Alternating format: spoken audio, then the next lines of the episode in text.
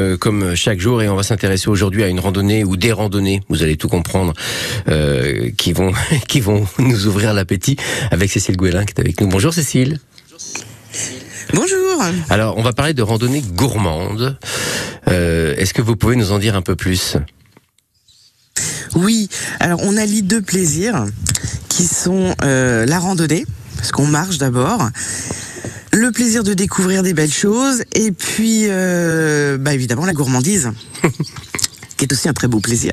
Et un randonneur qui n'aime pas la gourmandise, c'est pas un randonneur. C'est pas un vrai randonneur, c'est ça. Alors comment s'articulent ces randonnées euh, et où vont-elles avoir lieu en fait?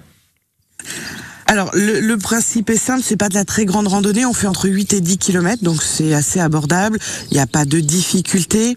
Euh, c'est vraiment de rester dans un cadre de plaisir, c'est-à-dire qu'on n'est pas là pour manger du kilomètre, pour aller très vite, c'est pas le but.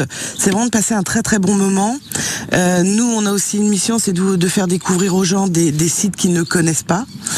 Donc euh, on a toujours, euh, on passe toujours par un site exceptionnel. Hier, on était au- par exemple au manoir de Maupertu. Euh, donc voilà, les propriétaires nous ouvrent leur, euh, leur demeure, on peut visiter. C'est-à-dire qu'on allie quand même la randonnée, mais il y a quand même un intérêt culturel. Alors c'est pas non plus de faire une visite guidée complètement du- d'un site, c'est de dire aux gens voilà il y a des choses qui existent, mais après vous pouvez approfondir. Voilà. Donc c'est vraiment un- l'ambiance de la randonnée, c'est toujours un- une ambiance de plaisir, de, de, de, on découvre les choses, on parle entre nous, donc c'est c'est vraiment très très sympathique. Et on veut garder cet esprit quand même. Et puis à la fin, bah, pour clôturer, évidemment, on va on va partager un petit verre.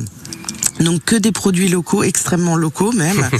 Euh, voilà, ça peut être le cidre du moulin, ça peut être euh, des gâteaux de Sorteville. On a aussi, euh, alors on a aussi des, des, des terrines du père Marc, de la ferme hélicicole de Fermonville. Enfin, voilà, plein de bonnes choses quoi. On, on s'est appelé hier pour préparer ce, ce rendez-vous et hier c'était on est arrivé en, en pleine dégustation. Ça avait l'air d'être super sympa.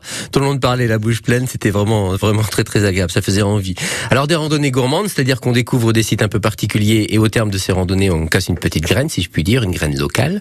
Euh, les, dates, les endroits euh, qui vont arriver là et pour lesquels on pourrait s'inscrire, Cécile, quels sont-ils? Alors, c'est tous les jeudis après-midi. Euh, évidemment, les rendez-vous changent. Donc, j'en ai quatre de prévus pour.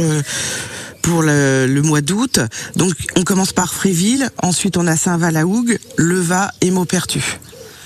Voilà, donc le mieux c'est d'aller sur le site de l'office de tourisme en cotentin.fr. Sinon, appelez euh, mes collègues de l'office de tourisme qui seront euh, ou allez les voir. Elles seront toujours très contentes de, de pouvoir renseigner partout dans le Cotentin. Alors, ce qui est intéressant aussi, et on va mettre l'accent sur ça, c'est que si par hasard vous aviez déjà participé à une randonnée sur un site avec Cécile, euh, même si vous revenez sur un endroit, la randonnée, elle, est différente. C'est-à-dire qu'à chaque fois, vous proposez des parcours innovants. J'ai tout bien compris, Cécile?